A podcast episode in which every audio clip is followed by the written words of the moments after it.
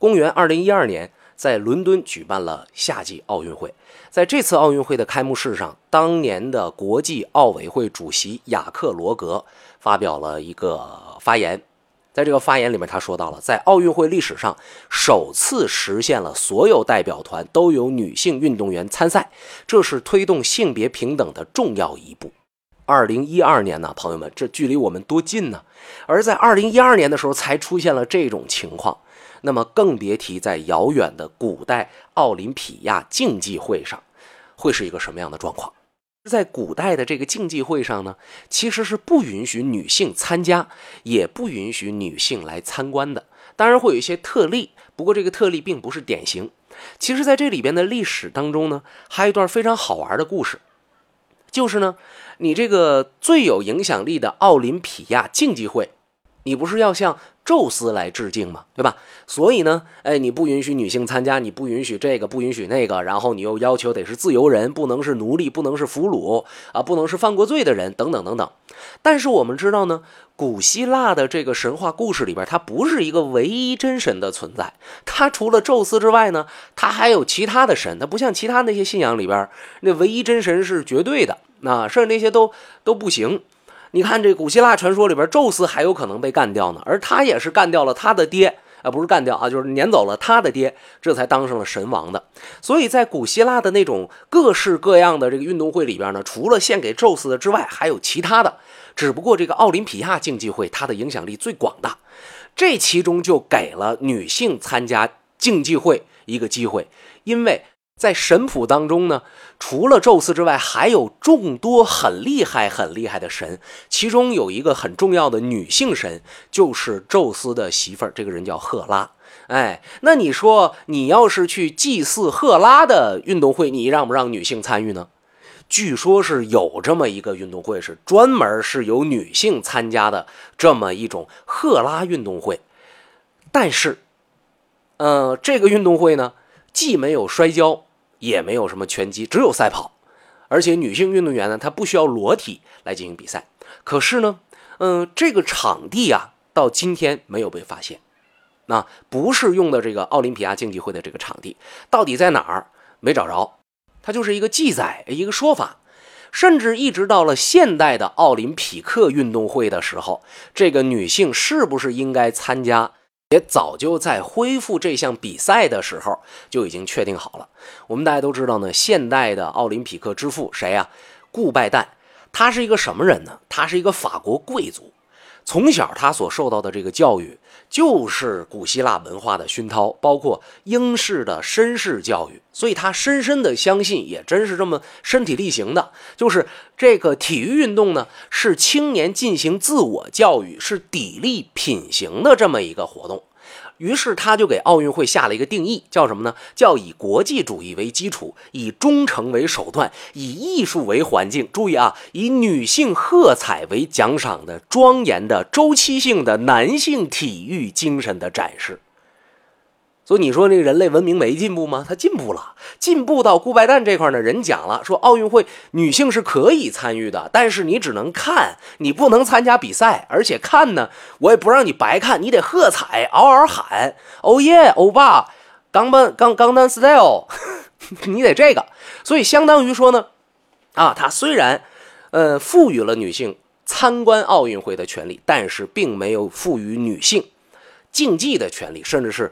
排斥的，那么你别看规定是这么定下来的，但是女性随着这个社会的进步，随着这种叫解生产力的解放，就好多女人呢，她也要追求自己的自由，要追求和男性之间的这个平等，于是就出现了很多女性主义的呃这个权利争取的运动。英国有一位女性主义的代表人物，她叫做约翰斯图尔特莫勒，她就坚持的。有一个观点，就是说，规范两性之间的社会关系的原则呢，一个性别法定的从属另一个性别，这个设定本身就是错误的。这个原则应该改一改，应该换一换，换成什么呢？换成是你不能够认为一方就是享有特权，一方就是享有权利，而另一方呢就完全没资格的。那这种声音一发出之后，就受到了很多女性的拥戴，当然也有很多男同胞是支持的。英国有一个女性主义者，她的名字叫玛丽沃斯通克拉夫特，她写了一本书，叫做《女权辩护》。在这里边，她坚定地提出来说，女性应当享有和男性相同的基本权利。这都是女权主义者的推动。在这种推动和社会舆论的监督之下，女性就逐渐地争取到了一部分，呃，体育活动参与进去的一个权利。特别是在十九世纪七十年代末以来，在美国呢，就掀起了一股女性体育的热潮，什么打打球啊，啊玩玩体操啊，等等等等的。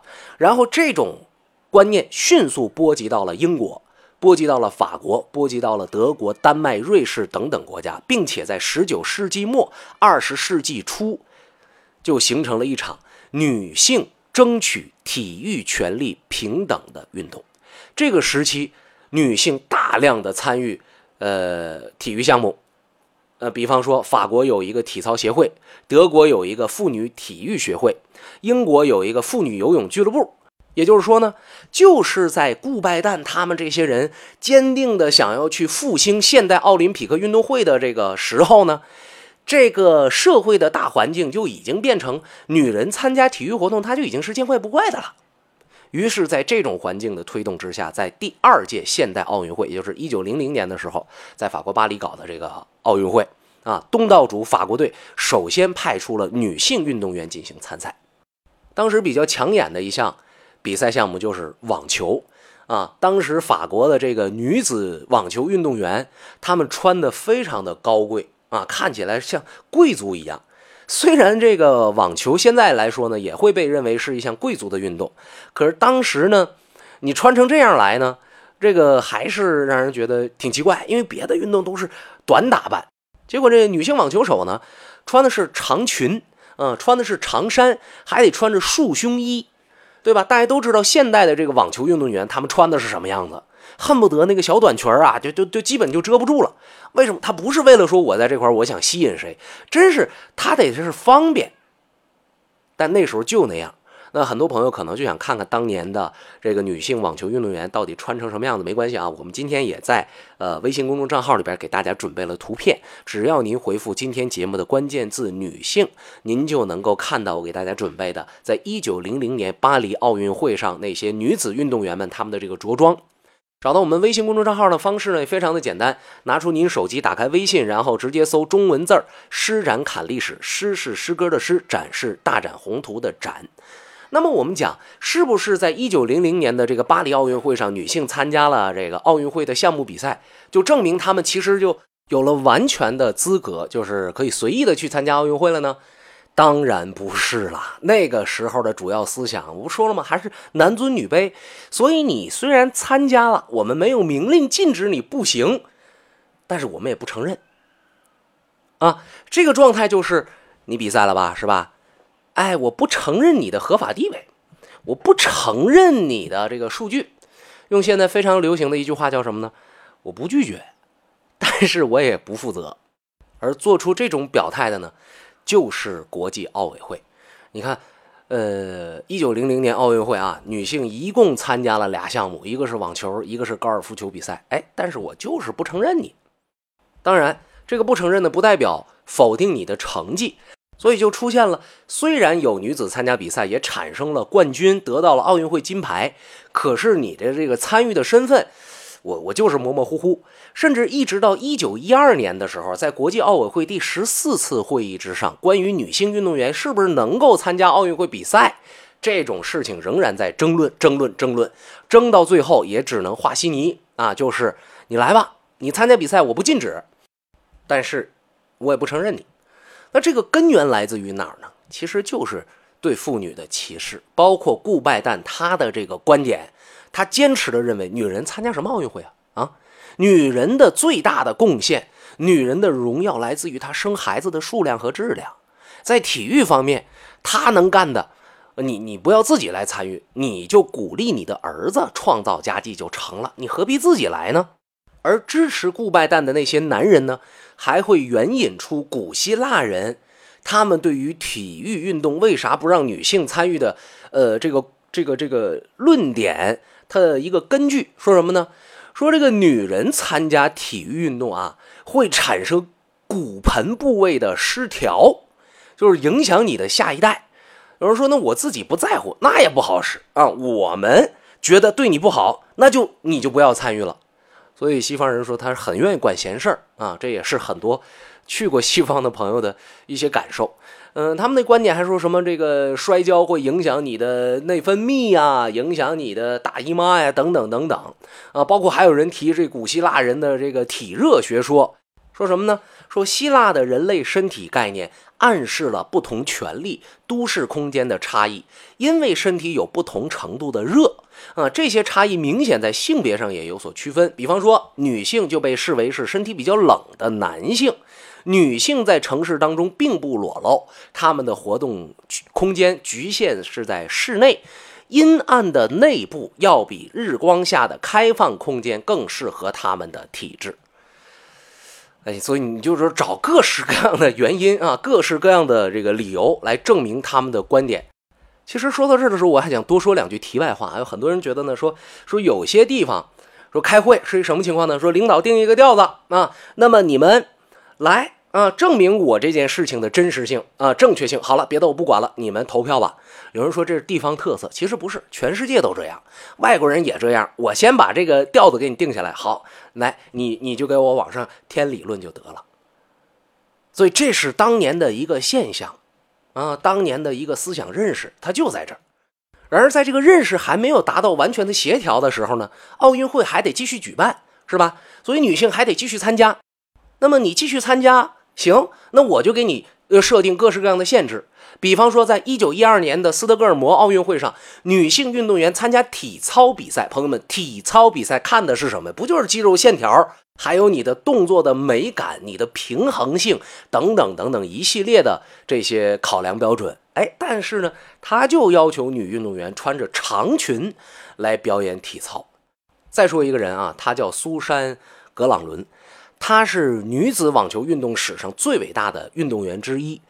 她在1919年到1926年期间只输过一场比赛，而且她还是第一个脱掉了紧身的束胸，然后在比赛当中露出了小腿和手臂的女球员。她在比赛当中呢，把这长裙改成了短裙，然后配合上宽松的过膝盖的这个百褶裙和长袜。今天我们都已经认识到了体育装备和体育工具为这个体育项目在竞技时候带来的影响和这个助力。这种轻装打扮帮助他六次拿到了温网的冠军和两枚奥运会的金牌。当时他的成绩应该说是非常非常的辉煌的。可是呢，就源于他的短袖百褶裙、短袜的这个装束，他被英国的球迷那些保守的球迷。叫做法国荡妇，像这样的例子呀，我们真的能找出很多很多。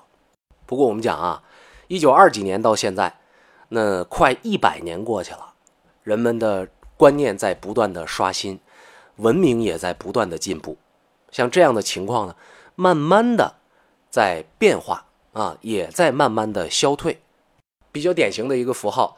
就是奥运圣火的采集，它都是由女性祭祀来把它采出来，然后再转交到火炬传递手的手里边去的。那这不就是一个很大的进步吗？还有像什么花样游泳啊、艺术体操啊，这都是女性所独有的奥运项目。这是人类的进步，这是人类文明的进步。呃，但是我们也仍然需要注意到的一件事儿就是什么呢？尽管有了这么多的改变，可是还是有一些国家和地区，他们的这个观念呢。不太接受这个事儿，比方说，在二零一二年伦敦奥运会上，日本足球队和澳大利亚篮球队都为他们的男性运动员在呃坐飞机的时候订了公务舱，但是女运动员怎么着了呢？只能坐经济舱。那我们讲说，你你你的这个决定，你和呃你这个运动员的水平和成绩有关系吗？是吧？啊，澳大利亚女篮。在二零一二年奥运会之前的三届奥运会上都得了银牌，但是他们的男篮从来没有得过一个奖牌，这事儿挺好玩。但也别说别人，就咱们国家这足球女足啊，真的，呃，反正据我了解，我虽然不太喜欢体育，但是我能够感受得到，我们对于女足的狂热，还真的就达不到对男性足球的这种喜爱的这个程度啊。当然，我们不会出现那些某一些比较极端的地区，是吧？有女性运动员参加比赛了，然后在国际上获得了声誉，可是，一旦回国就会被同胞们所辱骂啊，就是骂他们说什么败类啊、妓女啊等等等等的，这咱们是还不会出现的。所以，我们说了解这段历史呢，也就是想告诉给大家一个现实情况，就是人类的文明还远远的需要我们再多一点努力啊。虽然古希腊的那个观念，它是有什么信仰，呃，有这个习俗和文化传统的意味在里边。那么现代社会呢？你有什么道理呢？是不是？二零一六年奥运会马上就要开办了啊！应该讲呢，这是一个非常有意思的事情。二零一六年的奥运会最终会是一个什么样的造型？会有怎么样的一个呃一个现象？我们都拭目以待。当然，人们除了把着眼点放在这儿之外呢，还在关注着很多别的事情，比如说这一届奥运会的举办地里约。那它的很多的传统、很多的故事，也都是我们想要了解的。巴西是个什么样的国家啊？这个国家究竟是有怎样的历史？里约这个地方，它有着什么样的文化传统？那个风靡全球的巴西的桑巴舞到底是怎么来的？里约的那个巨大的耶稣基督的这个雕像，它又是有什么样的故事在里边？有怎样的背景？我们都将会在近期的节目当中呢，和您一起分享。当然，我们今天在节目里边所提到的这些女性运动员们，在多少年以前参加比赛的时候，她们的那个装束有多么的不方便，也给大家准备了很多很多的图片。那注意，今天我们节目的关键字是女性，在我们微信公众账号里边回复，您就能够得到。呃，自动的推送。我们微信公众账号的添加方式，只要您拿出手机，打开微信，然后在通讯录这一栏右上角有一加号，点击添加朋友，然后搜索汉字“施展侃历史”。诗是诗歌的诗，展是大展宏图的展。想和施展聊一聊听节目的感受，想看看节目当中的互动素材，欢迎关注“施展侃历史”微信公众账号，请用微信搜索中文实名。施展侃历史，诗是诗情画意的诗，展是大展宏图的展。施展侃历史，我在这儿等你。